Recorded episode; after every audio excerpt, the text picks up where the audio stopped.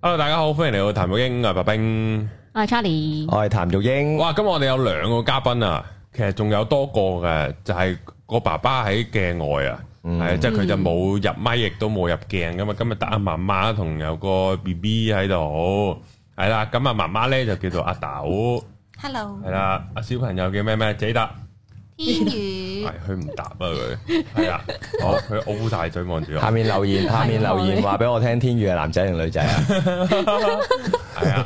好，啊，今日我哋係正宗嘅譚玉英台喎，係喎，真係因終為於出真係有 B B 終喎。於終於出現 B B 咯。係啊，喺個鏡頭度，如果佢唔喐咧，係好似係唔係真嘅 B B 好咁樣似一個啦。公係仔啊，好似公喺仔個鏡頭上面，好攰，係啊！喺個喺個喺呢個開麥之前，我先整喊咗佢。係啊，所以所以佢會係咁望住你咯，係係會係咁留意住你。 ，O 晒嘴咁望住我。係啦你個氣場太勁啦，係啊，做乜鬼咁望住我？係啦，咁我哋講唔講得粗口嘅？應該唔識分噶嘛。係唔可以講，哦，係啊，我以為佢唔識得分啊，好在你講講。佢啫，係啊我盡量就住今日，哎呀，咁好難講啊！盡誒量少講就嘢咯，其誒，實今天咧，我們就討論一下誒，啊咁啊，其實簡單介紹下啦。咁阿豆咧原本係即係佢本身都係一個中醫師嚟嘅，嗯係啊，咁今日上嚟咧，其實係一個好特別嘅原因嘅，就係、係自然分娩啊，係啊，係啊仲要喺屋企啊，喺屋企喺屋喎。企自己屋企分娩，咁係咪要弄婆噶？全弄婆咁啊？係咪有弄婆要煲水要成噶？即係嗰啲執龍龍媽婆啊嗰啲係咪龍叫執執媽？龍婆好似唔係喎，龍婆係唔係唔係唔係唔係就執媽係咯婆生仔咯？係咯， 我唔係咁呢我見九個品芝麻官係咁樣嘅，係咯，大哥係火山仔嘅咩，婆生仔好似係婆生仔，即係阿啊張敏要生啊嘛，係係係啱係啊。就全我醒唔起張敏要散 嘅嘛，我就記得係傳佢入嚟係唔知做乜。講，即係唔知即講乜嘅係作工啫。我醒唔起張敏要散係啊嗯，係係係龍婆。系啦，咁咧有一個好特別嘅，即係一個係啊，我嗰日一經驗，聽嘅時候，我就哇，咦都非常趣致，因為我都涉獵好多即係新奇，誒冇話新奇嘅，即係即係唔同誒係咯，唔同少少嘅，即係可能小朋友啊、B B 啊嘅嘢。因為我太太都睇好多啲唔同嘅嘢，咁、但係佢都冇提議過呢樣嘢，即係佢冇同我提議過，或者我原來有啲咁嘅嘢啦。好似喺現代咧，唔喺個字典度噶啦，自己生，一即係都係一定係醫院生噶啦。係咯係咯，即係香港冇冇從來都冇呢個 option 咯。係所咯以我聽嘅時候就即係有有啲 surprise 係係啦。咁啊！呢個重點我哋稍後再涉獵啦。咁我哋開頭問下就係阿豆原本係中醫師嚟嘅，有冇話係做咗幾耐啊？定係畢咗業誒，就做畢啦咗？業誒，跟住就去咗外地生活咗差唔多一年啦，外地生活咗一年，係啊，有係啲係啦，跟住就翻嚟做中醫咯，咁翻嚟做中醫，一開始就喺藥材鋪度做嘅，藥材鋪啊做咗七個月啦，之後就覺得唉唔係好得，唔係好想，唔係好想再喺藥材鋪做啦，做唔到自己想做嘅嘢，同埋因為睇病咧冇乜私隱啊，又唔唔係好自由，咁啊自己出咗嚟做啦。哦唔，係好自由嘅意思係，即係成日喺鋪頭。誒呃係啦係啦，即係公事即係自又唔己係間好房彈性啦，跟住哦同病人又唔可以談天說地咁樣啦，啊係啦。即係點啊？咁 short 嘅咩？誒唔係嘅，因為你即係冇一間房啦，哦隔，離會有啲人等住啦，嗯哦咁你講乜嘢都會所有人聽到晒咯。啊咁又係喎，中醫啊真係好似少啲有啲房啊，通常中醫即係頂籠都都係喺鋪頭嗰度咁咯，拉睇病嗰拉個簾咁樣就點都就冇㗎，咁睇病嗰個咪好尷尬咯。唔係嘅，通常喺呢啲誒呃地方睇咧，一係個病人就已經 expect 咗，即係佢講嘅嘢周圍人都聽到啦。嗯係咁同埋大部分嘅病人咧都係老人家咯，嗯，咁佢到即係都聽唔到嘢啦，咁其實唔係。咁啊佢哋都冇所謂啦。 係啦係啦咁樣咯，即係比較誒、呃比較傳統咁樣啦。咁、後尾覺得誒、哎自己都想用一啲新式啲嘅方法，有啲彈性咁樣處理咁，咁所以就自己做咗之後係開心啲嘅。咁同啲病人都即係好似變咗朋友咁樣咯。嗯啊咁，我想問問即係點解會有？即係我覺得做中醫呢個職業都好少係即係。係，即係我我我估計應該多數都係有興趣，或者係可能本身細個，即係通常可能病痛多啲，我唔知啦啊，哦即係可能覺得咁樣係幾好呢、個方法咁樣先讀，即係好少會話哦冇嘢咪讀中醫咯，即係好似少啲去係咁嘅原因去選擇噶嘛。我自己呢，誒細個懂事開始，其實都係睇中醫嘅。嗯，即係誒、呃、媽媽之前有同我睇過西醫嘅，但係唔知點解咧，自己就係中意中醫多啲，嗯即係個唔係好受到西醫啲嘢咁，又唔係因為有啲咩副作用嘅當時，係純粹就係唔係特別中意咯。嗯跟住到誒、嗯中六嘅時候 j u p a s 啊咁樣啦，咁跟住就揀就入咗中醫啦。嗯咁嗰陣時咧係因為喺 O Cam 咧，我覺得組爸媽好好，吓跟住咧我就係揀咗誒中大中醫啦。我係我真係因為佢哋係好好嘅人，所以先揀嘅喎。因為嗰陣時我未係好中誒醫都可以做到 O Cam 噶，有細 O Cam 嘅，因為咧哦中醫學院好少人嘅，係咯即係係咯，我佢就每係班咁咧少人都可以，係啦，每班得廿個鬆啲嘅啫咁啊樣啦。咁佢哋就即係我覺得都幾有心，就係喺 Jupas 放榜之前，即係你仲未入嘅時候咧，佢已經有個模擬 O Cam，即係叫 mini O Cam 啦，嗯俾你體驗咗先㗎啦。哦，嗰陣時未揀 Jupas 之前就揀就試玩，係啦係啦，咁我就覺得早八晚好好，咁我就揀咗啦，咁咪入咗啦。嗯咁入咗咧，我覺得啲老師好好，因為好細班啊嘛，嗯咁所以就自然個感情係唔錯嘅咁樣。嗯，咁後尾，我覺得係呃誒近年越做嘅時候，我越中意咯，就唔係一開始就超中意然後學嘅咁樣，嗯係咯。咁有冇遇到難題咧？喺中醫即係同可能啊，你你本身係讀有冇話讀文科理科嗰啲噶？理科讀理科咁會唔會有少少啊？嗰、個邏輯唔係好通喎，或者思考方法呢個方向應該有啲唔同噶，係嘛？可能第一年就會有多啲咯，但後尾慣咗嗰種思考模式呢，即係關於陰陽五行啊，而唔係實驗啊咁樣啦。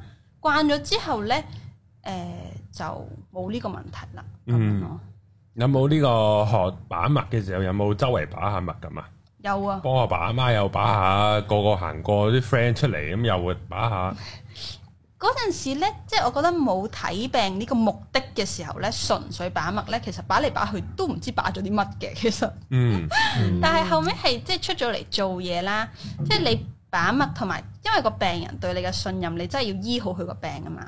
咁你好 into 呢件事嘅時候咧，咁就慢慢會累積一啲心得咯。嗯但係一開一開始學嘅時候，都唔知自己學咗啲咩 咁。係係係係。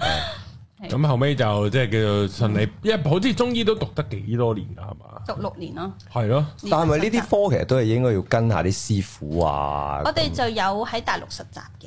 嗯咁樣嗯，大陸實習做實習咗年半咯，即係真係要住喺上面咁樣，嗯係啦。係咪個中醫都係要翻去大陸嗰邊實習誒、㗎？最少都要大半年咯，咁、後尾都可以跟香港嘅醫生實習嘅，嗯，但係就睇個人意願咯。咁我喺上面都跟到一啲好嘅老師，咁我就想留喺上面跟咁。使乜喺啲山嗰度修煉 啊咁樣？咁就係識得種 埋種埋藥啊，誒唔使嘅，即係喺上面咧就係跟啲中醫院啦。咁佢個名啊叫中醫院，其實佢都係好多西醫喺裏邊嘅。哦咁啊有埋產房啊， 有埋婦產科啊咁樣，所以我先至即係嗯我嗰陣時喺上面都跟到產房咁樣咯。哦，即係所以先涉獵咗呢個即係關於分娩啊嘅嘢，係咪咁講咁？誒、嗯應該咁講呢，我由我都係大學一年班呢，先至聽過喺屋企生仔呢樣嘢嘅，係點解大學一年班會係聽到因為我喺有屋企個生中仔醫？老師講起，嗯跟住我就覺得咦有啲咁嘅嘢咩咁，跟住我就 search 啦，嗯跟住我就發現係喎 home birth 喎，好正喎咁樣啦嚇，點解會 feel 到好正嘅？好 正。冇咁大壓力㗎，同埋冇冇又唔係即你係安全感 你永遠都唔明㗎啦。我啊嗰我都講呢樣嘢係我一世都唔會明嘅嘢嚟㗎。我嗰時同我嗰陣時咧都有睇過咧，台灣好興都啊呢係啊個有生咗㗎，呢個係睇在家我在家得出啦嘛個分娩嘅樣，台灣嗰啲咧 係係咁走。台灣嗰啲咧就係好中意喺個嗰啲水池入邊嗯啦，跟住就水中分娩我自己，好似哦係成個過程都好輕嗱鬆。呢個我有聽過，水中分娩好似，水中分娩我有聽係過啊。個 feel 都好似幾好似冇咁痛添啊，係即係減痛嗰係啊個能力好。但我有睇過就係、即係如果喺屋企自己水中分娩嘅時候，生完之後跟住暈咗，跟住個 B B 浸死咗，吓哎會係嘛？故事嚟，係漫畫嚟嘅唔係真漫 畫哦嘅故漫畫情節嚟嘅呢個。咁你有時農場文都咁樣寫翻出嚟㗎，係你都唔知佢堅定流 嘅，嘅係即係又話唔知喺咩咩福建省有啲咩區有咁樣，哦都唔係知真定流嘅。因為咧啊，講起中醫咧，即係近排我都識咗個係有相關嘅經驗啊，即係佢咧講嗰啲中醫嘅一啲嘅概念俾我咧，係幾有趣嘅。即係佢又講佢點樣提煉啲藥啦，即係佢點樣去即係攞個萃取物啊，即係有陣時中醫啲嘢啦。然後佢有講一啲嘅邏輯俾我聽，即係譬如誒點解呢個毒蛇咩出沒咩七三步之內唔知必七有解藥係，啦，唔知三步定七步咁啊，就會有解藥。咁咁佢就解釋呢句嘢俾我聽。咁我覺得啊，好似好 make sense，因為條蛇咧一定喺嗰個區域度食嘢嘅，嗯係啦。咁佢可能蛇係食咩㗎？食食食蟲、食老鼠、食人咯，我通常都係見，食係啊，食我啲老鼠啦睇戲多都係食人，係啦，或者可 能食選擇唔睬我。或者可能食雀仔咁樣啦，繼續繼續即係食動食啲細隻嘅動物啦。咁啲細啲動物咧又喺翻嗰頭噶嘛，咁佢喺嗰頭咧就可能係食植物啦。咁所以咧就係其實佢成個咧就係嗰個嗰個嗰個生物鏈個啊。循環係啦，咁嗰條蛇究竟佢嘅毒液係嚟自邊度咧？就係嚟自佢食嘅動物。咁個動物一定係有嘢提供咗，令到佢有嗰個毒液噶嘛。咁嗰個動物即係細只啲嘅動物食嘅嘢，咁就係嗰度嘅草啊或者嘅植物啦。嗯咁所以咧，其實到最終就係嗰條蛇整得到嘅毒液出嚟咧，一定係嗰區嘅嘢提供營養俾嗰條蛇嘅。嗯所以點解嗰度會有解藥啦？就係咁樣咯，即係佢咁解釋。哦，哎好似好 make 係 sense 咯，喎有合理係咁岌頭 咯。係啊，係喎。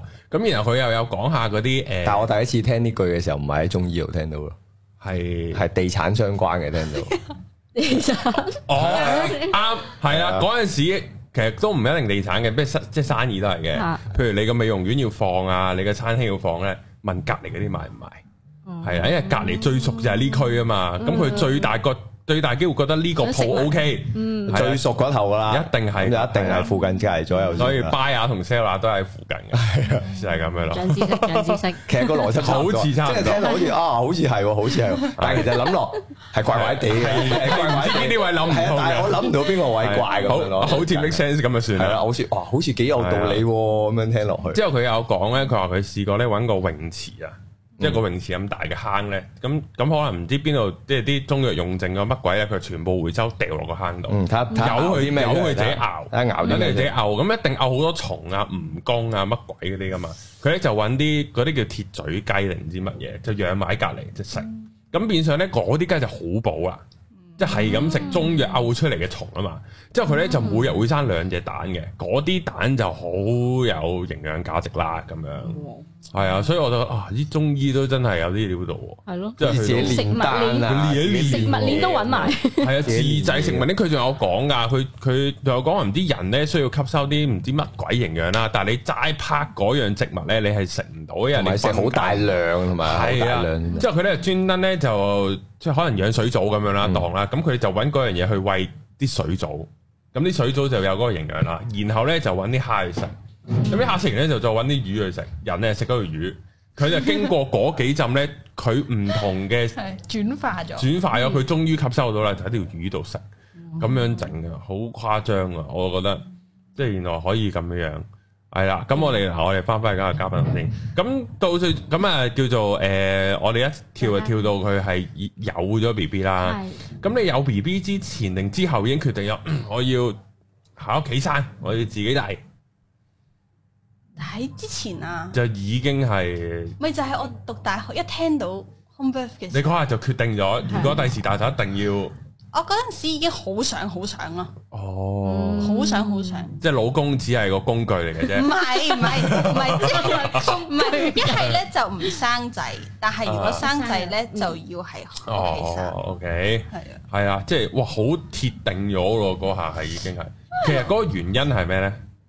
因為咁 confirm，啊誒好自然啦。你唔會諗過呢件危事？險嘅 咩？誒，所以我就跟產房就睇下有咩危險咯。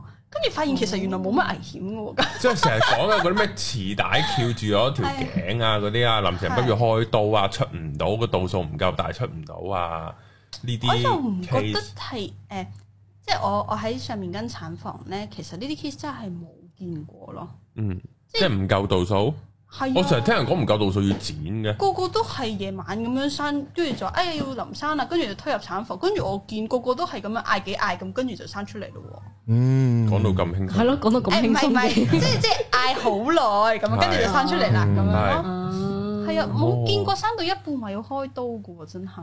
因為冇呢個冇呢哦個準備我啊，阿媽好似係嘅，因為係嘛？全餐嘅，本身好似係話自然分娩嘅，後尾唔知個度數開唔夠定乜鬼就開咗刀嘅，我咧要分享呢個。係係係，我我睇本書啦，就係、呢一個誒、呃美國嘅助產士叫 Ina May 啦。咁佢就因為佢助產好耐啦，就寫咗呢個助產嘅經歷，咁、嗯就歸納喺呢本書嗰度啦。咁咧佢就話咧，其實人生仔咧係一個你需要喺好有安全感、好放鬆嘅情況之下咧，哦先可以嘅。嗯就好似呢一啲哺乳類動物咁樣啦，即係好似例如啦，誒一隻鹿生緊個仔出嚟，咁咧鹿係哺乳類動物嚟噶嗯嘛，係係啦係係，咁佢就生緊個仔出嚟，其實係好痛啦，同埋個生仔嘅 process 要好長噶嘛，即係可能你都要個零兩個鐘先生得到。但係如果期間咧，突然間有豹出現喎，有獅子出現喎，咁你要逃命噶嘛？咁咧，其實喺呢個咁緊張、腎上腺素激增嘅情況之下咧，個身體咧係會將個仔生生下塞翻入去個肚嗰度，嗯俾只鹿逃命嘅嗯咁樣。嗯嗯咁誒、呃要喺到佢已經休息好啦、安歇好啦，先慢慢再生翻個又仔再生翻，出嚟，嗯係啦咁樣。嗯咁其實係一個自然嘅機制咧，我哋個產程咧係可以喺中間暫停嘅。嗯，咁嗰個誘發因素就係咩呢？就係、個產婦突然間被嚇親啦，嗯極度緊張啦，嗯又或者佢本身應該喺好放鬆嘅情況之下，佢突然間需要思考，要諗好多嘢，有威脅咁樣啦。咁呢，我就覺得其實喺個醫療嘅程序裏邊呢，如果個產婦生生下仔，可能佢嘅感受唔被顧及啦，又或者係有一啲嘢嚇親佢呢，其實就有可能造成嗰個宮口開開下唔再開嘅呢個情況哦咯。我有呢個經歷啊，就係咧，我入去嗰陣時，我誒見紅啊嘛嗯，跟住咧我就誒誒就開始入醫院啦嗯，跟住咧嗰嗰個醫生咧就誒嗰啲護士咧有問我誒你有冇飲過啲咩誒？咩白蓮酥嗰啲嗯乜鬼清胎毒嗰啲，我話有啊，誒飲咗一個禮拜咁樣，跟住佢哋就話，嗯，咁你有排痛啊咁樣，嚇跟住咧哦點解咁樣嚇我咯。喊嗯出嚟跟住我仆話街嚇嚟嘅點解啊？誒誒誒，唔係清胎毒咩？我都係多數即係呢啲都係中藥啫咁樣。跟住跟住佢話嗯嗯，咁你咁你咁你去待產房嗰度誒瞓一陣先啦咁樣。跟住我就一等咧就等咗兩日，差唔多兩日。哦我係即係期間嘅陣痛咧，係好似嗰啲 M 痛嘅再痛啲咁樣啦。跟住咧咁就有個嗰啲可能見習醫生，跟住就過嚟同你 check 宮口咁嗰啲嗯啦。跟住又係話。哦，原來你就係飲咗誒咩誒呃嗰個咩白蓮又素清睇咗睇，個個都提一跟提，住話，嗯，你有排開噶啦，誒誒誒，痛多陣，誒、痛多陣先啦咁樣。跟住，但係我嗰陣時已經係勁痛啦，跟住我話誒幾時可以送我去去誒、產房產房嗰度生咁樣？誒、有排咧等等一等啦咁樣。跟住咧就係咁樣搞我勁緊張啦，跟住跟住啲誒助產士，即係有啲可能係幫你 check 嗰啲姑娘咧，跟住誒不如你試下，你咁耐都仲未開到功效，即係嗰陣時可能仲未開到一度咁樣啦。嗯跟住咧佢就叫我坐嗰啲波波瑜伽波咁樣啦，跟住我就可能坐一坐咧就可能輕鬆咗個人，跟住就誒好、快就即係開始入到兩度三度就推咗去產房生咯。啊嗰個助產士咧，俾嗰個例子咧，就係有一個即係本身佢助緊產嘅誒嘅病人啦，嗯開到六度噶啦嗯咁樣，咁但係咧突然間有個男醫生喎，嗯男嘅婦科醫生突然間要做誒內診啊，即係嗯要插入去夾手指啊，係陰道，要啊睇下個伸手宮入口去，嗯，探開工幾多咁樣，嗯係啦，啊探工啦。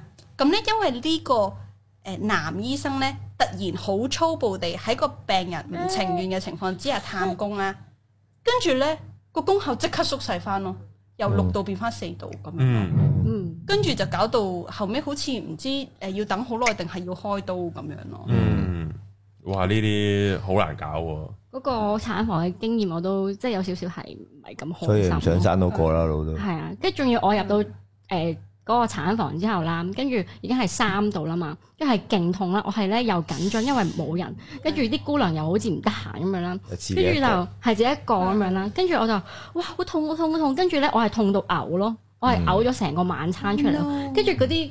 嗰啲嗰啲誒清潔姨姨咧就話啊誒誒誒誒誒你嘔啊！哎呀，我幫你清潔啦咁樣嗰啲又緊張啦，即係好似即係嗯誒滾搞搞到咗人人哋咁樣，跟住就係哇啦好折磨啊個嗰個係心佢情都佢都 OK 啊，佢都話即係幫你清潔，佢咪話嗰個啊啊我有有垃圾桶啊嘛，唉咁樣咯，跟你住大肚啲係咪傻噶嘛？喺度鬧佢，記得，跟住間中一日係有個醫 你生咪咁追嘛幫我睇，再睇下個功效啦。跟住佢話開到三度啦，跟住有個我記得嗰陣時有個清潔醫生開到三度啊，哎呀，咁你好快就會誒誒，好、快就會開到十度噶啦咁樣，即係可能一咪個咯，咪鐘之講呢內。啲啊嘛。係啦，呢啲哇，跟住我就雖 so 然你知道唔 sweet 咁係，樣雖然你知道唔會係，知啦， 但係佢唔講係你哦啲鼓講勵唔知性係。咯，人第一次你唔知係噶嘛。鼓勵性嘅説話，跟住我就覺得唉輕鬆咗好多。係啊，我第一咁樣次嘅時候我唔知噶。跟住真係好快就開咗係誒八九度就即啊刻推入去。其實我覺得係要講呢啲説話，即係即係即係好鼓勵似醫生誒睇完都話嗯係誒好快冇事㗎，好快冇事㗎我係，cancer 個醫生好快冇事㗎，好快冇事，咪即係即係冇事啊冇事啊冇事啊。冇冇冇，啲姑娘就真係真係比較刻薄啲，仲要我係勁嗌嗰啲啦，鬼嗌喎，我都唔知點解我自己可以嗌到咁嘅程度啦。跟住佢嗯叫就你唔係叫我唔好嘈嚇你係喂公 得你一立個咩？可以靜收聲少少啦咁啊，，公立，係啊，慘啊嗯我都喺公立，跟住就唉，跟住叫我收聲，嗯咁唔好嘈，你嘈到其他產婦咁樣。嚇佢話我我我話我我控制唔到喎，我都唔知點解。我喺我喺馬麗山嘅，嗯，我喺馬麗山嘅就都。我覺得都 OK 咯，即係即係起碼講啲嘢冇，因為我都係如果你説話難聽，我肯定爆你㗎爆鳩佢但係爆咧，我爆想佢講咧，你都聽到，即係你太太唔係待緊產，係已經喺產房裏邊嘅咯我入得去嘅時候，我生第一個嘅時候，因為你都可以誒誒探嘅，即係都仲可以入去醫院探病時間。而家唔得噶嘛，而啊係家係又要係即係好似而家冇㗎啦嘛係啊。嗯咁試產就一定有啦，係啊，試產就一定有試啦。產都係佢產嘅時候啊嘛，但係係即係佢都要開咗嘛，一定度數入係啦咗去先得咯但。係呢啲説話通常都喺未開到嗰啲度數嘅時候，係啊。即係佢孤零零嘅時候就會就會特別係係係，因為為始終孤零零又係難嗯搞同少埋少你。都已經可以去到個產房，即係已經某程度上順利嗯咗前面嗰段啦。嗯。係因為我嗰陣時就第一個都係诶、誒我唔知我我醫生同我講話開到唔知兩度定三度，嗯啊唔係，好似多啲噶，佢開到五六度咁樣噶啦，跟住山係十度啊，定係三十十度咯，係咯十度先生到出。係啦，跟住嗰陣時係晏晝，即係已經由朝早踩到落晏晝噶啦，一朝早去咗產房噶啦。跟住晏晝係可能點幾兩點咁樣，跟住我諗住啊食埋個晏咁啊，應該都唔會爭好耐嘅啫咁樣嗯。點知原來都係搞到半夜嘅要。我就話吓啊都仲有咁耐㗎，嗰十度咁樣，嗯唔係即即好似唔係好耐，即係爭好遠嘅啫喎， 要咁耐嘅咩？咁係即係我冇 idea 啦。咁嗰啲姑娘就個都話：，誒好快嘅啫，好快嘅啫。咁我諗住好快咁，我話啊同我老婆又按摩啊，又陪佢傾偈啊咁樣，搞搞望下鐘，哇十點幾十一點嘅咯喎，又話好快嘅。咁佢換班噶嘛，佢哋換 係。朝早本身第一個同我老婆傾嗰個咧，咁啊換咗班，即係 shift 咗啦。佢嗯夜晚又翻翻嚟。有即係日日輪到佢啦嘛，跟住跟住我話，誒你輪班都翻嚟咯，你話好快嘅，話係第一個係咁噶啦，係啊，都好快噶啦，嗯咁哦，即係嗰啲係乜行山到噶，到山頂噶啦嗰啲咯。你仲未晒腳嘅喎，咁你都話行山行三四粒鐘好正常嘅啫，咁你可以一早同我講三四粒鐘噶嘛，你唔使十，你唔使半個鐘嘅時候就同我講快就快到走啦啦，嘛，啱啱先入嗰個你郊野等公我園有範圍。少少心理準備都好啊咁誒樣，不過我入去生嗰陣時咧，我好快生咗出嚟，十五分鐘就生咗出嚟啦。嗯，有啲就成個鐘都未哦生。即係你一入產房就好快係，，可能我之前睇過啲 YouTube 咧教人點樣閉氣啊，跟住就 push 咁樣咯，嗯吸一啖氣，跟住诶，咁又要問下豆啦，即係喺呢個自然分娩之前有冇咩要準備嘅咧？係咯，即係你自己，喺屋哦企。嗯我喺屋企準備嗯，準備個盤咯，即係即係係咪煲水㗎？我見電視煲熱劇係要水煲嗰啲熱啊水，誒煲熱水我嚟沖中藥㗎，哦係沖沖藥係要嚟抹身，唔係啊係！我我哋因為生仔其實好攰嘅成個人，啊，咁生完之後就即刻飲中藥咯，嗯哦就係啦，咁就可以提氣啊、補血啊咁樣。嗯，跟住誒、呃、準備把刀仔咯，我嚟切磁帶咁樣咯。刀仔唔 係鉸剪嘅，係誒、我誒係啦，切磁帶咧就有講究嘅，就唔好用金屬刀咯，係啦係係啦哦咁用咩刀啊？用筷膠刀子咯。膠刀膠刀啊？係啊，但即係係聽講嗰條磁帶係勁硬喎，唔係唔係㗎，好容易切㗎啫，係啊係啊，嗯我剪好難剪得咯，咁開係咁喎。係爸爸切定係你我切我你切自己切你啊切係啊係啊，咁爸爸又做乜嘢？唔係爸爸陪哇！你我講啲咁啦，嘅女女女權分子係咁啊，男人冇意思㗎，提供精液㗎咋。你呢句咁 樣我爸爸 睇住個小朋友，眼喎呢句，爸爸係好呢句懶喎 supportive 嘅，係係好係好嘅，大係讚係啦，係見到佢都唔驚，勁啊！係係有咁啲樣人咯。冇得驚㗎啦嘛。啊，即係佢話嗰個現場就得你同李先生嘅，誒，仲有我兩個朋友都喺度嘅，係都係中醫嚟嘅。係哦咁佢兩個係喺度做咩㗎？誒、打麻例如針灸我啊啱啱開始陣痛嘅時候咧，佢哋會幫我撳下穴位啊嗯，嗰啲哦，啦。咁跟住到我生嘅時候，又幫手拍下片啊，哦誒誒嗯影下相啊，計下時啊，同阿 B 磅下重啊。咁樣啦，哦因為我生完我好弱啊嘛，咁咁嗯可能抱 B 啊啲處理就係啲朋友幫手咁咯。嗯咁後尾因為我生得太攰啦，咁咧佢哋又抱我翻上床咁樣咯。嗯，咦？咁山嘅位置，即係需唔需要有張即係可能即係點樣嘅凳啊、床啊？我自己咧。光哦哦我啊，我唔我我冇建議任何人跟我嘅，但係我自己係坐喺廁所生嘅，哦，即係好似係啦，好似我屎係好咁。似我咁個試個感覺係坐似廁點我樣試咁封住佢啊？個坐廁就揾個坐浴盤咯，哦即，係有一啲即係咧，例如啦，痔瘡嘅病人咧，有有時咧就會煲一啲中藥嚟浸 pat pat 嘅，咁嗯，咁咧佢就會有啲坐浴盤咧，就係擺喺個馬桶嗰度，咁啊嗯擺啲中藥喺度，咁你就坐喺嗰個桶嗰個馬桶嗰度，咁就可以浸住 pat pat 啦，就係嗰類嘅坐浴盤咯。但係嗯嗱，即係以我係坐咁多年坐廁嘅經驗啦，我而家幻想緊一個盤喺下面，係。我坐落去，應該到我 pat pat 個邊嘅啫喎。到個 pat pat 嗰邊，痔瘡唔係應該係好近，即係睇正屎眼㗎嘛，係咯，哦係應該會掂到嗰個位㗎。唔唔係嘅，唔係嘅，因為呢個座盤深入去噶嘛，咁啊你啲藥就成煲咁樣擺喺度，咁你咪坐喺嗰度擺喺個浸誒，住擺喺個浸廁所度啦，係啦即係啦係即係我以我理解就係擺上去，係啦係啦，咁個側邊就晾住咗個盤嘅側邊啦，咁中間係啦係就啦有個位裝住咁咪啲凹，落去咯係，啦，笠咗落係去啦裝啲水，但係咁樣坐落去會坐到個坐到落去嘅咩？咁佢個設計應該係可以貨坐到落去嘅，哦，咁即係生嘅時候都係 keep 住類似半坐半挨咁樣嘅。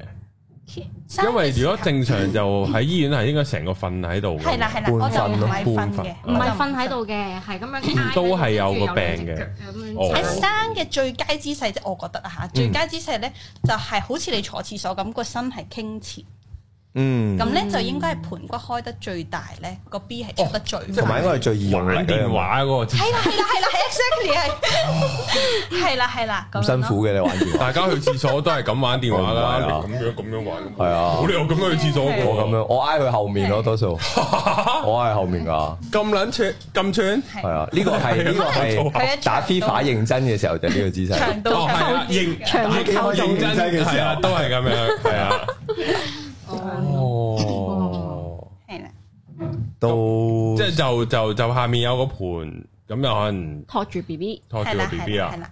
咁啊 B 出嚟嘅時候，其實我都即刻抱佢出嚟噶啦。嗯，係啊哦，即係你生一生完嘅時候，其實自己已經啊即係啦，刻已經抱抱佢出嚟噶啦。咁嗯個我 B 見係自己出嚟嘅，我見外國有好多都係咁唔使掹出嚟睇嗰啲嗯片嗯咧，有啲係直直頭企喺度，係啊就咁係啊自己生咗，係啊係啊係啊，係啊，就係咁嗯因咯。為咁嘅姿勢其實就可以有埋嗰、個即係地心吸力係嘅啦嘅係力咯。因為其實你半瞓或者瞓喺度，其實個角度係係爭唔少少，啱噶嘛。其咁實就角要度唔媽媽啱。出埋嗰度力，其實媽媽就會辛苦。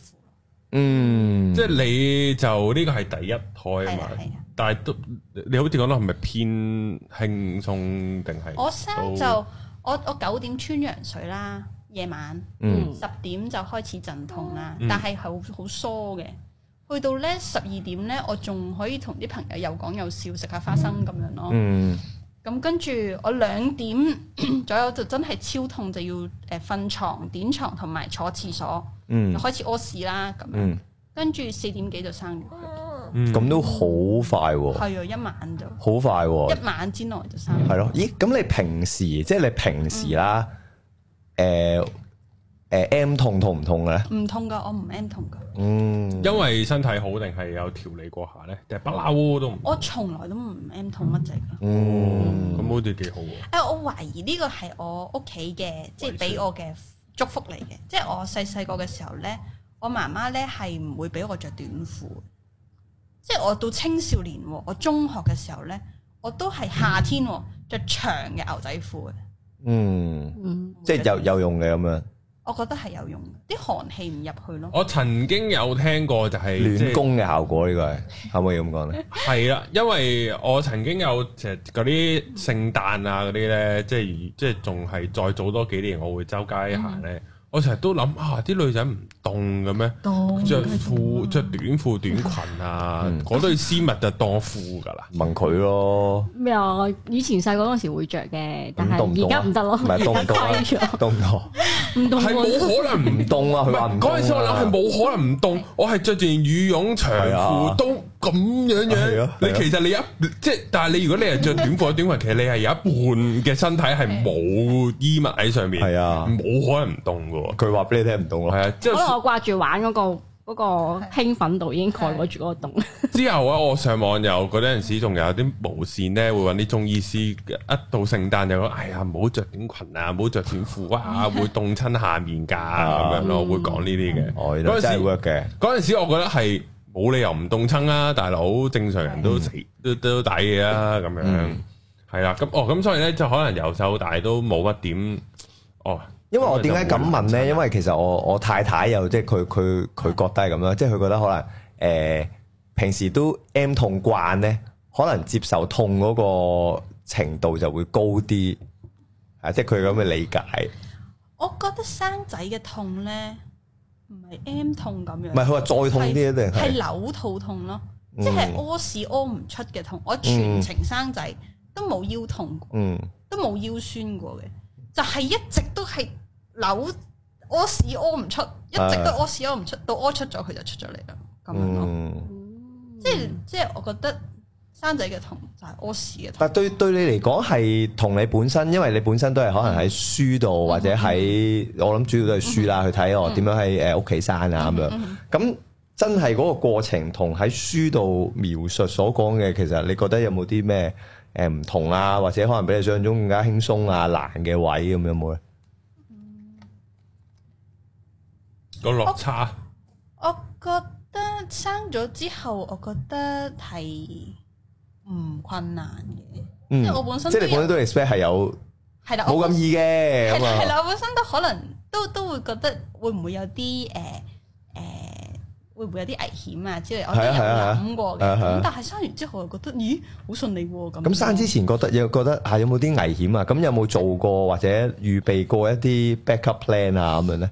誒 backup plan 就係例如我暈咗嘅話就要送醫院咯，嗯係啦。咁但係最尾都冇發生咁樣咯，嗯，即係就係諗住最多我我失去知覺嘅時候就係啦報警啦，咁就誒即係要咁就就要叫白車送醫院啦啦，啊叫白車啦。嗯，就除咗呢個就冇啦。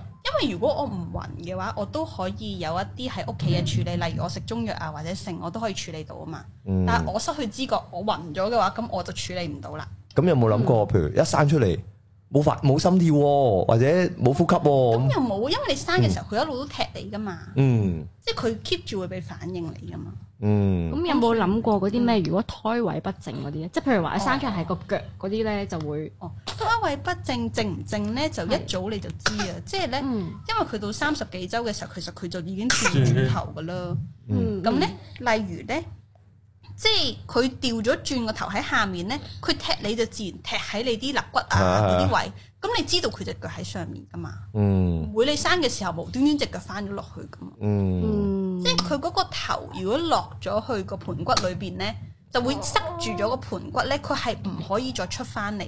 嗯，所以係啊其實佢係即係一個自然嘅產程，佢係咁樣發生就係咁樣發生。嗯，哦，即係其實即係一路都有 keep track 住，哦，即就係公立醫院嘅產檢，我哦有，即係有嗯產檢嘅都係啦，係啦，有產檢。即係總之都要都要嗰、個呃成、個嗯 process 係哦，即係譬如佢真係有誒呃轉頭落去咁係樣啦係啦，咁跟住先好即係先可以去下一步啦，係啦，係係啦，啦，嗯即係你好你 check 到只腳喺下面，你 仲即係你自己搞咁，即係啦係即係可係啦能就未必得咁樣。咁生咗出嚟之後，有冇應用到啲中醫嘅知識去咁？唔唔，我想問咧，係反而係生咗出嚟啦，嗯咁啊 B B 出咗嚟啦，咁係咪誒？因為我覺得譬如誒、呃公立醫院而家就即係推行好多就係、即係個 B B 一生出嚟咧，就一定要擺喺媽媽度先，係係啦，即係坐底都半個鐘噶啦係咁樣。咁我哋我第一個嘅時候咧，就好似佢係啱啱開始行呢樣嘢，係咁佢就即係一半個鐘就已經有人嚟，已經有人嚟啊，要要係。沖誒涼呃磅重啊，或者要嗯係清一清潔。哇，我唔係啊，我第一個好似都係磅完重先俾翻係，即係擺喺媽媽度嘅。係咁但係第二個嘅時候，唔知佢咪行咗幾年，就好似即係開放咗啲呢樣嘢。咁即係一生完就就擺上我老婆嗯係心口啦咁我樣。都係跟住就真係一個鐘頭兩個鐘頭都冇人嚟過啦，係即係就有我同我老 婆三即係三個喺度，即係啊影相都影到冇影冇我影，我都我 都我我同我老婆都話：哇，咁真係咁耐都唔嚟 喎。即係即係佢真係冇人嚟，咩都冇即 係即係我哦唔係話要嚟幫我抱走 B B，即係係你你都嚟幫我抹下嘢啊，係執下嘢，我哋去翻係啱喎係咁樣啦，即嗯係就冇喎，佢有你咁樣係喎啊，，所以其實係冇乜嘢需要處理嘅。係啊我係一啊，生出嚟之後，我抱住佢咯。嗯咁我抱住佢睇，一路一路睇都唔厭噶喎，真係。係，咁啊第第一個係咁嘅，係啦，即係咧去到嗯咧差唔多半個鐘，哎呀，我個誒誒個胎盤都唔出嚟。其實嗯胎盤咧半個鐘頭之內應該要出嚟，係係咁係樣。咁誒胎盤都唔出嚟喎，咁樣跟住先至要處理啦。咁我切臍帶，即係我哋冇即刻切臍帶嘅，嗯嗯因為咧喺醫院通常就即刻切臍帶。咁嗯我哋想延遲切臍帶咧，咁個胎盤啲血咧就會流埋落 B B 身體，咁個 B B 身體會好啲。嗯即係係啦，咁咁咧就誒遲咗切胎盤咪有啦人。係特登流呢啲血㗎嘛，係咪係啊？啊流臍帶血咧係就咯係咯要早啲切嘅，因為佢要切咗先至流到哦都要有多餘嘅血抽啊喎嘛。咁如果流埋落 B B 身體，咁咪抽唔翻咯。嗯我哦見到有啲外國嘅媽媽直頭嗰個胎盤咧，佢都係誒連埋個小朋友一齊 keep 住咯，即係唔剪哦咯，跟住直到佢乾為止咯。吓咁啊太多，咁會發臭嘅喎。誒外國就係咁樣聽話，嗯即係有仲多啲即刻等佢吸晒入邊胎盤啲營養入，臭仲好似仲話好添啊，如果係乾半，晒。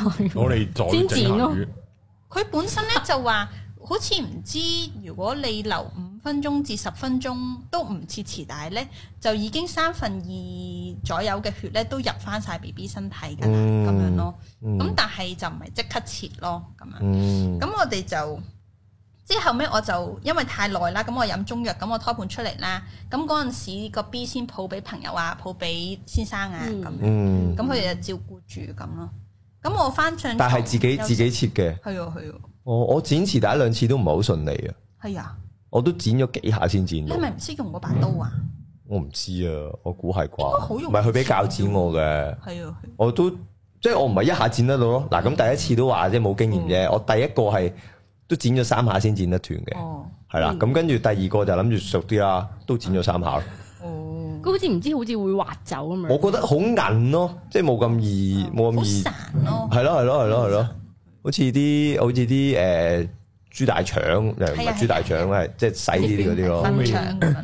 咁你有冇望晒成個過程啊？你敢唔敢望嗰個？即係你係生仔觀眾區，即定係即係你可以睇個角度就係你望住媽咪個樣，同嗯埋望住下面噶嘛。咁望住下面好勁噶嘛，有啲人頂唔順噶嘛。我主要唔係，我唔係特登唔望，係因為我想望住我老婆，嗯，係啦。即係我溫馨，我其實冇乜好驚嘅，即係唔係咁我望完之後，咁我都有我都有睇到，你點樣眼尾都睄到㗎啦。嗯，嗯因為我記得嗰陣時係我老公，佢原先係諗住喺助產士嗰個諗住拍片位，啊嘛佢唔係佢係嘛諗住面對住我睇嘅直頭觀眾席咁樣睇啦。跟住我叫你唔好睇，你快啲過翻嚟我後邊。跟住佢喺我後邊咯，嗯，喺後邊睇住咁樣，哦，即係費事佢太咩太衝擊啊嘛，你太驚。太衝擊太入嗯腦，即係之後都都唔想再掂你啦。 可能係唔係，其實上網睇定咪得咯。好地地做咩要上網睇定咧？唔係即係睇下人哋分娩個畫面，睇下自己頂唔頂得順。哦，即係你 YouTube 睇完嗯啦，你覺得頂得順啊，你先好。即係現場睇又唔同噶 嘛，睇波咁啫嘛。即係你上網睇都開哦心，現場睇咪勁開心咯。咁我又咁啊但係如果你咁上網睇， 咁咪啊勁驚咯，去到依家。係啊，如果你係啊，所以你喺 YouTube 度睇，覺得啊都 OK 吓、咁你可以試下挑戰現場。哦如果唔係你發覺咩，你 YouTube 你都頂唔順啦，咁你梗係唔好望咧，梗係望翻老婆樣啦唔係，。但係因為我印我印象比我想象中冇咁多血咯，嗯即係其實又唔係又唔係血嘅問題咯，我覺得。即係我我以我嘅經驗啊，我覺得唔係血嘅純粹問咪好似題咯。啲異形彈咗嚟嗰個感覺，我都唔知。係咯，即係你可能頭係啦，即係我條胎誒誒條臍帶誒嗯紫紫地紫紫地色咁樣咁樣，咁可能你覺得哇好核突啦，唔知條紫色嘅嘢咁，即即係可能係嗰只感覺會比較恐怖啲咯。咁係咪都係要打佢 pat pat 要佢喊㗎？係咪唔使真係嘅正喎，常？佢自己喊唔，使㗎，喊唔咗使㗎三秒，唔使㗎喊。咗三秒就啊！係就收咗咯。咁我想問下，純即粹係 make sure 個肺喐得，嗯得啦，你自喊己完生啦，咁下邊咧要使唔使剪？唔止，你邊個剪啊？我剪？唔自己剪啊嘛。係啊，我嗰陣時我生哦，嗰唔時係啊，佢話自己生咁邊個自己剪啊？生冇得等佢剪自然㗎。撕裂啊！係啊，係自戀自戀。咁我其實就係即係其中一個，我覺得喺屋企咧好重要嘅，就係我可以確保冇人剪我。嗯哦，喺醫院咧，你無論話點樣唔剪唔剪咧，可能最尾都俾人剪咗，嗯嗯，咁樣咯嗯，因為你佢又唔會話俾你聽㗎嘛肉隨砧板上係啊係啦，唔到你決定。你有啲可能 expect 喂，不如唔好問我啦咁樣，啊，係嗯即係你問我剪唔剪咁樣，即係佢仲 expect 吓你要剪啊咁樣。有啲我都聽過，好似係可能冇問過就就剪噶嘛，佢有問我嘅，但我已經痛到剪咗都冇 feel，嗯係啊，你都答唔到你啦。係啊，會亂翻㗎嘛，會會連翻得好痛㗎，啊但係都傷㗎，亂我係覺得最痛嘅，你知道一剪咧，其實係好多層，你咪剪一層，係幾層肉，花瓣咁樣咯我，feel 到喎。差唔多。係即係佢咁樣無無謂一剪想咧，像啦啊佢亂係亂好多層咁樣係咯。啊，無謂想象啦。可唔可以？我好在兩次都冇，係我好在有兩次都冇剪，咁咁嗯啊好，好啊，咁啊係好好。可能 B B 細啩嗯哦，B B 細有 B 係 B 喎，細有嘅冇好話出世幾多磅啊？嗰啲啊，誒呃二點八公斤左右，我個女二點九六，係啊，我對換唔到啊，K G。我諗六磅 咗。哦係啊，係六磅幾咯。六磅幾咯。我哦好似都係。啊，咁我想問問啦，即係作為一個男士啦，嗯咁誒誒，你有呢個計劃之前咧，即係或者有確定咗係呢個計劃啦，咁先生有冇啲咩，即係可能本身我就啊有啲 surprise 啊咁樣，先生講啊，不如唔講。 哦，都係誒咁。我覺得咧，我係一都個係咧咁。比較我明啦我 get 到啦 determined 嘅人嚟我嘅 get。到啦，佢係啦，老咁婆我話事好 appreciate 先生，佢係啊好支持我，嗯，係啊係啊佢容許我咁樣做我明我明呢個意咁思。唔會好，即係嗱，作為即係個老公咁樣嗯咁吓，即係即係我幻想啦，嗯即係如果我太太有呢個，如果我有太太，然後佢有有呢個要求，嗯，即係咁咁，即係好彩就係即係你仲有兩個中醫朋友喺隔離。嗯嗯如果唔係，老公好難肯嘅喎，即係我都係處理唔到唔會得兩個人嘅，咁啊點都誒、嘛其實咧就應該係應該要有助產士喺隔離嘅嗯咁樣啦，係啊，但係我哋揾唔到咁樣嘅助產士，誒借呢個平台，即係揾唔到肯接呢個 job 嘅助產嗯係啦，士，如果有肯接呢啲 job 嘅助產士，請聯絡我，哦你最好需要因為佢呢哋啊驚要負咩責任啊嘛。係啦，嗯因尤為其是喺咧香港冇咗個呢個牌，係啊，喺香港咧在家生咧係冇保個，險，越嚟越似，大陸啊，係真係。啊冇但保好險似，外國即係啊極助產時就有咯，即係香港嘅一啲好似台灣咁都有台灣都有，啊在嗯係家嘅助助產士㗎啊，台灣都有。但係喺香港就係冇咁嘅平台咯，就係揾唔到人。我唔知有冇人咁做啦，我唔敢斷言冇啦，但嗯我揾唔到你咁樣。香港嘅助產士好似全部即係喺醫院度先有助產士咁樣咯，係啦，同埋咧助產咧，其實喺醫院嘅 setting 助產，同埋喺屋企嘅 setting 助產咧，佢哋受嘅訓練 suppose 要唔一樣嘅。嗯因，為屋企有啲嘢醫院冇噶嘛，係啦，個咁咧環境又唔同。醫院咧其實就係成個胎心監測啊、性啊、性啊咁樣啦。嗯咁主要就係好似而家我哋醫院嘅 setting 咁樣做啦，但喺在在家嘅話呢個助產士要多一啲技巧嘅，嗯即係可能誒誒、誒喺冇醫療設備好先進嘅設備啊，嗯冇胎心監測啊之類嗰啲咧，佢要透過咧隻手摸，嗯用個手感去決，即係去判斷個胎位啦，嗯要判斷個產婦嘅身體狀況啦。嗯要誒、嗯即係當你個誒、嗯個 B B 出嚟嘅時候，可能你冇咁多產鉗啊、剩啊、剩啊咁，可能都有嘅，但係冇咁多嘅設備咯。咁所以佢哋受嘅訓練係唔同咯。嗯。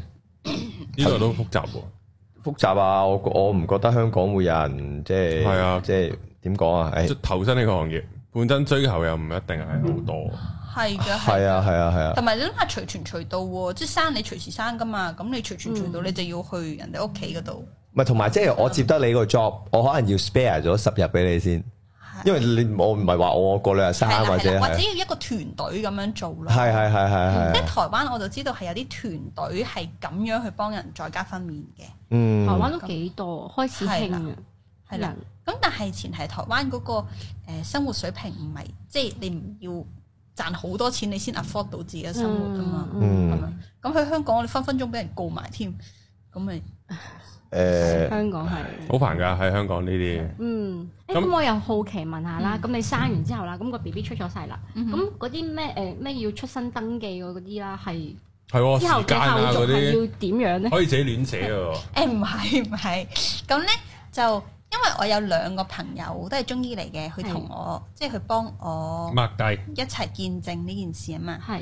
咁咧，我哋就喺誒、呃出生登記處嗰度咧，就講咗我哋有呢個申請先，即係申請 B B 要出世紙啦。嗯咁佢就要咧，哦除咗爹哋媽咪之外，要兩個見證人去宣誓咯。哦，即係我哋都見證呢件事，咁佢哋要好似錄口供咁樣嘅，係就要寫翻佢哋嘅口供簽名，就確認呢件事係真實嘅。嗯咁我哋可能又提供一啲相啊、片啊，我哋生嘅過程俾嗯即係出生登記處咁樣啦。 OK，嗯咁佢哋仲要上嚟我哋屋企視察一次嘅，即係睇下咁即係你嗰屋企先個個環境片係啦，係咪真係你想如實哦嗰啲嗰個嘢？環境肯定你係喺香港生嘅，咁係跟住就俾你咯。係，但係即係你要誒、呃你去開嗰個公立醫院嗰個產檢啦，咁、嗯你使唔使同翻醫院講話誒？我有個 B B 即係喺我屋企生咗出嚟啦，係啦係我有講翻嘅，嚇親佢哋咁。係啦，通常醫院就係我就係屋企人，應該會勁 O 咗，嚇你屋企生，係係啦係啦，因為佢哋幾廿年都唔係咁樣啊嗯係啦㗎係啦嘛係啦，咁但係佢哋都接受到嘅咁樣咯。哦，咁生完之後，你有冇你嘅中醫嘅知識，就幫到你湊小朋友啊，或者飲飲食食嗰啲？都有㗎，誒、呃自己坐月咯，同埋小朋友有啲乜嘢病啊咁樣，咁都係用中醫嘅方法醫咯。嗯，咁中醫坐月係點嘅咧？咪要煲翻啲藥材飲下，誒、誒、煲啲薑皮水沖涼啊嗰啲，其實就同你哋如果請陪月坐月咧，就唔係差好遠嘅咁樣咯，嗯但係有啲分別嘅咁樣咯。嗯即係可能我自己係醫師啊嘛，我真係會用藥嚟調自己身體咯。但係陪月嗰啲咧，可能佢就會都係用藥嘅，但係就係用一啲 mild 嘅藥，或者係用一啲好 general 嘅藥咁樣咯，嗯就冇咁應對到嗰個產婦嘅身體狀況咁。ừ. 嗯，嗯，呢個冇辦法啦係，誒咁飲奶會人奶定係人咩咧？奶喎，人奶即係都係覺得人奶係係好啲。喎，係。咁有冇諗過佢大個俾啲咩佢玩啊？會唔會諗㗎呢啲？咁得意，突然間去到咁遠嘅，誒唔知啊。啊喺讀書嗰啲咧，會唔會會唔會唔中意佢喺香港讀書啊？啱啱先我先聽咗你哋個華德福啊，哦，係啊。哦，你都有興趣你你聽得到有華德福嘅內容咩？係冇啊冇啊！我就係為咗呢個標題俾你撳哋入嚟，啊都成個鐘做乜？係啦，淨係我講好驚曱死甴咯，啦請華德福嘅老師過我哋嚟，係咁㗎，我哋係咁㗎。淨係講好驚曱甴同唔係驚咁，你曱甴聽到啲咩啦？啊，即係一個聽眾咁，你聽到啲咩咧？聽到蝙蝠啦，聽到校服啦，係真係精準。哦，即係你係本身諗住啊，即係佢嘅教育係點？係係啦唔，係跟我住哋有係我音揾樂咗啲嘅，資料上嘅提供嘅，點知 唔唔係係唔冇冇係，冇我唔係諗住資料上嘅，我資料上自己 search 到，但係我諗住睇下哦都知你哋你有哋廢噏咩㗎諗法啦啊、哦心得啊咁樣。點知連呢啲都冇？ 點知吓我已經要求好低啊！好低噶咯，少少經 講驗兩句得唔得先？同我畫個心係啊 啫，都冇。畫個撩個心，加啲箭穿住佢啫，都唔得咁樣。係都冇喎哦哦，喂，因為咧啊啊先生咧，因為我本身即係同先生傾啦，咁佢哋話都有一啲入院嘅負面經驗啊嘛，喎係係啊，係啊，誒、主要咧係即係可能我只係中醫啦，我我好少入醫院嘅，我唔係好識得喺醫院睇病咯，嗯即係唔知佢哋啲流程係點啦。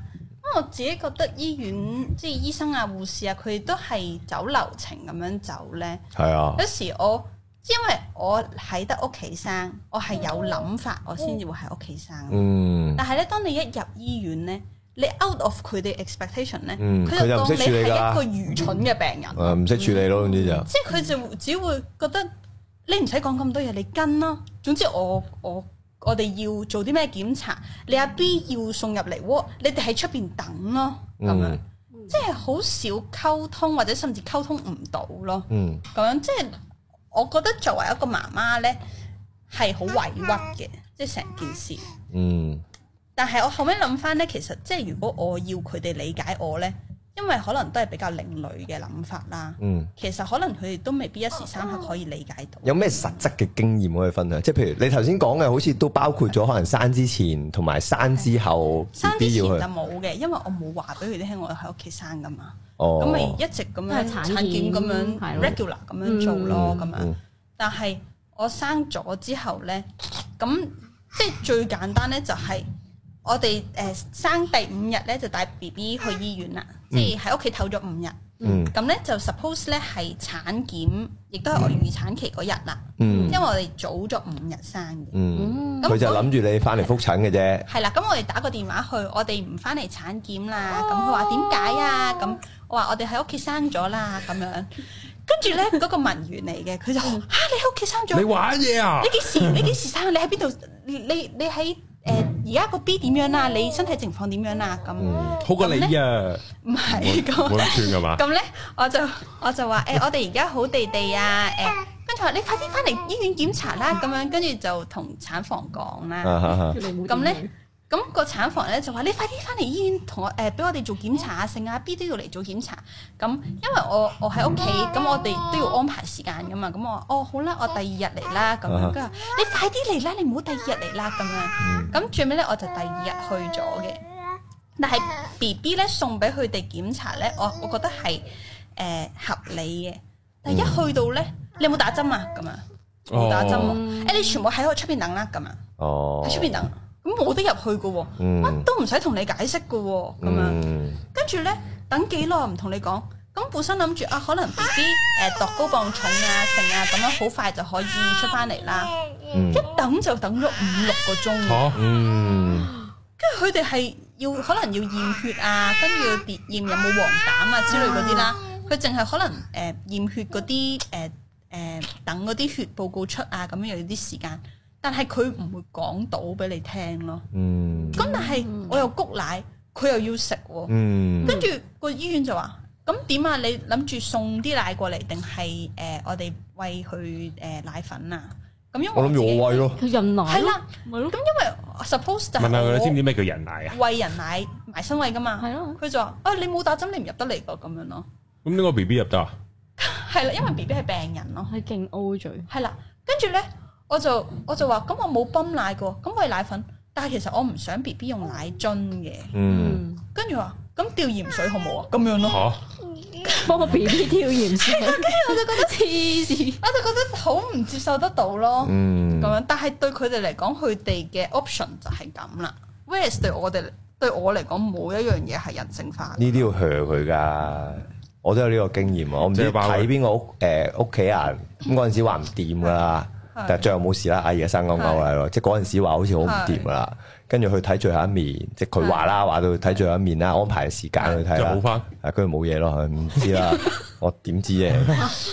跟住我都係喺門口，誒咁佢又話要點點點咁樣啦。點嗯，樣咧我話我唔會啊，跟住我就推門行咗入去咯。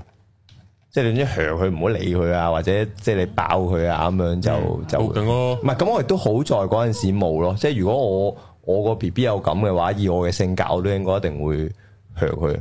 嗯啊咁你你即刻抱翻俾我，你唔好講咁多嗰嘢陣。時咧，即係我我而家諗，即係我諗咗好耐啦。嗰陣時其實我係覺得好唔開心。嗯係啊，諗咗好耐之後，我覺得我係有道理嘅喎，即係我就嬲係咯。啊，係但係啊嗰，陣時即刻咧，其實因為太多決定係嚟得太快，同嗯埋佢哋個個都係咁，即係佢哋係個 authority 啊嘛，嗯嗯，就係好多嘅委屈吞落肚咯。嗯。睇呢啲係要爆嘅，唔係睇多當啲你一爆佢之後咧，佢就唔覺得自己有 authority 噶，跟住佢個腦就會輕機噶啦，嗯，跟住佢就會跟咗你講嘅嘢做噶啦，就係咁㗎。啊即係雖然佢都會咦我啦，但係就會跟咗你講嘅嘢做咯，係㗎因為佢輕咗機啊嘛嗰下，係啊呢啲你一定要爆佢啦，睇你睇多啲我哋台就冇問題，不過睇主 channel。白冰電台少啲講呢啲，誒都唔係嘅 channel，都即係呢多嘅呢啲推啊，咁咁即係個個關鍵都係即係唉打針唔打針嘅問題 咯，係咯，翻翻去呢個問哦係題，我都好憎呢拍無論係嘅。人性係我都好憎呢排，淨係直接同佢講，喂，啱啱生完仔大晒嘅喎，係啊，孕婦啊大晒啦，生完五日，喂你咁樣講一句，佢睇唔開呢度跳咗落去，你咩啊？係太啊過抑，鬱嘅你咩啊？你咩啊？係啊，因哦為因為即係個佢哋嗰啲誒，唉唔知啊，我唔知點講，係即係真係要 h 佢咯，要噶要，向嚼爆佢啊呢啲，真係要爆佢，將嗯啲將啲怒火啊咩都爆佢。係啊谷。哪怕埋俾呢人幾年谷埋谷埋，係啊，哪怕俾人拍片啊，俾人喺隔離講咩都哦都要仲爆好佢，拍片仲好，仲好。可以將我哋理念宣揚出去。 Hello，hello，嗯誒，佢好啱時候，其實我哋都未升，係咩？係 啊，啊！我哋都未未入正題喎，好似係係咪咯嗰個正題，你未講中醫嘅哦小朋友中醫唔緊要係，咪？我哋我哋可以錄多集喎。小朋友點樣睇中咩啊？點樣睇中醫話係？我哋就有五分鐘，誒，我有有我有俾過佢食中藥㗎。係好特別喎！我自己都覺得誒係、我食咯，即係喂奶，哦，你 feel 到啲奶有中藥味，我一定有噶，一定有噶。係啊係唔係有中藥？因為咧點即係我哋再入多次醫，即係之後我哋再入多次醫院嘅。點解咧？就係、因為咧小朋友咧喺呢一個位咧，突然間突咗一嚿嘢出嚟啦，嗯啊一幫個手夜晚咁樣啦。嗯，跟住我一掂佢咧就爆喊喎，呢嚿痛嘢痛地咁。嗯，係啦跟住咧，我哋唔知係咩事啦，諗住會唔會扭親隻手啊、成啊咁樣啦。嗯跟住我哋就揾咗一個誒、呃朋友幫手睇一睇，咁佢就話：誒、應該就唔似係扭親啊，唔似係膊頭嘅傷嘅咁樣。不過咧，你誒、呃要安心咧，你就去醫院誒睇下佢會唔會同你照 X 光片啦、咁樣。嗯咁樣照一照冇事就冇事啊嘛。咁嗯，咁咧去咗醫院咧，雖然有好多委屈，但係呢度唔講啦。咁總之咧就係話講咧。講下不如。總之咧就係話咧，誒佢醫生咧就判斷咧呢度有拋膿，哦啊，咁咧呢度有拋膿咧就話咧要喺兒科醫院咧就話要篤支針咧抽返出抽嚟走啲膿。啊咁因為咧個位比較深同埋近肺咧，我就唔想去篤針。啊咁醫生就話：咁我開抗生素俾你好唔好啊？黐咁線樣啊！。小朋友講真咗，跟住我就咁係啦細個就食，我就覺得學抗抗生素咁寒涼，小朋友咁細個咁虛弱，咁梗係唔食啦嗯咁。跟住佢就話：咁誒，你仲想做啲乜啊？咁樣。咁我就問佢：你會唔會同我即係照 X 光片睇下咩嚟啊？咁佢又好堅持係拋膿嚟嘅。嗯咁我就又唔想去督針，又唔想食西藥，咁我啊自己處理啦咁樣嗯。咁咪食中藥咯。嗯，即係本身咧，哎呀，跟住你太大咁咪肚聲餓啦，哎呀。佢咪肚餓啊？唔係肚餓應該係會喊嘅，哦，OK，會係咪嗌嘅熟肚餓習，咗，你想發言？想玩你係咪？哎羅天係啊宇，想玩啊佢，咁後尾就係拋農喺度咧，佢又有發燒啊咁樣啦，因為有感染咁樣。咁我哋食咗中藥咧就退咗燒啦。咁同埋咧慢慢將個膿托出嚟咁樣，咁就個膿就慢慢好翻。就退咗啦。係啦，咁而家仲有細細一個啦喺度咯。點樣同佢托出嚟啊？即係誒、呃中醫話咧，點解會個膿喺裏邊咧？就係、啲正氣唔夠啊，托唔到出嚟，就化喺裏邊嘅鬱成熱。咁咧啲膿咧，如果你唔托出嚟咧，佢會越嚟越多，即係越嚟越連嗯連隔離啲肉都腐爛埋嘅咁樣嗯。咁你托咧，就係、令個 B B 嘅體質誒、呃令佢個正氣誒、呃抗性一啲。咁啊，將個龍托出嚟，本身就好深入嘅，但係慢慢咧就托咗佢皮膚出邊，咁啊去到個即係乒將佢乓波推咁返大咯出，嚟係啦係啦， O K，明白咁。就成個都係膿咁樣咯。嗯，哦咁後尾爆咗冇事啦，咁就唔使做啲咩打針啊、剩啊咁樣咯。嗯，哇，即係如果 即係大家小朋友有啲有啲少少問題嘅，都可以試下中醫解決。因為我近排有個女咪係咯，做咩啊？發完燒跟住之後，佢我覺得佢應該係中咗嘅，嗯高燒咗兩日啦嗯，係四上到去四十四十一度啦，但係佢係冇嘢嘅喎，成個人係勁精神，佢係純粹係發燒咁樣啦。跟住咧，咁我都冇同佢睇醫生，佢瞓多啲咁樣嘅。你擔唔擔心啊？四十四十一度，佢冇，因為佢冇任何唔舒服啊。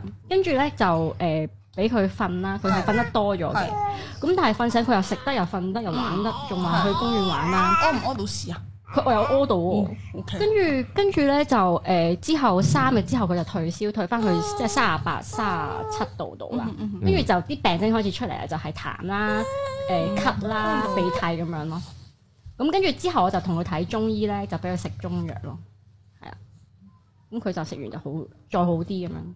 嗯即系试咗西藥唔得，定係啊冇試咗西藥？試過西藥，我就冇反應。冇冇話好到咁樣咯。嗯即係佢佢都係開嗰啲止咳啊、咩止化痰嗰啲嗰啲嗰啲止咳水咁樣，係啊，我覺得呢個都係。都唔得。我覺得呢個都係我嘅建議啊，即係冇任何醫學根據。不過總之小朋友正正常常玩得、食得、唔好睇西醫瞓。得，我覺得其實唔使理佢嘅。可以即係哪 train 怕下係。哪怕係三十九度、四十度咩都好，其實因為佢個唔需要理免疫系統喺呢個度數，佢先會係啊係啊，用其實唔到㗎需要太緊張啊，或者太啊要要點點啊點算好啊咁樣。嗯，係冇錯，你有免疫系統噶嘛？好似唔知嗯邊唔知邊條片啊！我有條片喺巴士度咧，又有又叫另一條友戴口罩，另一條友你有免疫系統噶嘛？戴咩口罩啊？嗯咁樣咯，又啱係喎，啊，好串噶，又駁稱唔到喎但係嗰日佢一串到咧，我都想揼佢。係啊喂，雖然佢雖然係自己有，但係太樣衰啦。係係啊啊，都可以都都要樣啲咁講噶係嘛。啊，唔使啊咁樣衰嘅。係啊，哎 B B 頂唔順啊，你邊我定哋想坐成個鐘好勁係啊，超係嘛勁啊！哎我哋啲大人喺度講，係啦，咁啊，今集差唔多好啊，啦多謝阿豆同阿天宇上嚟接受訪問。拜拜啦，天宇。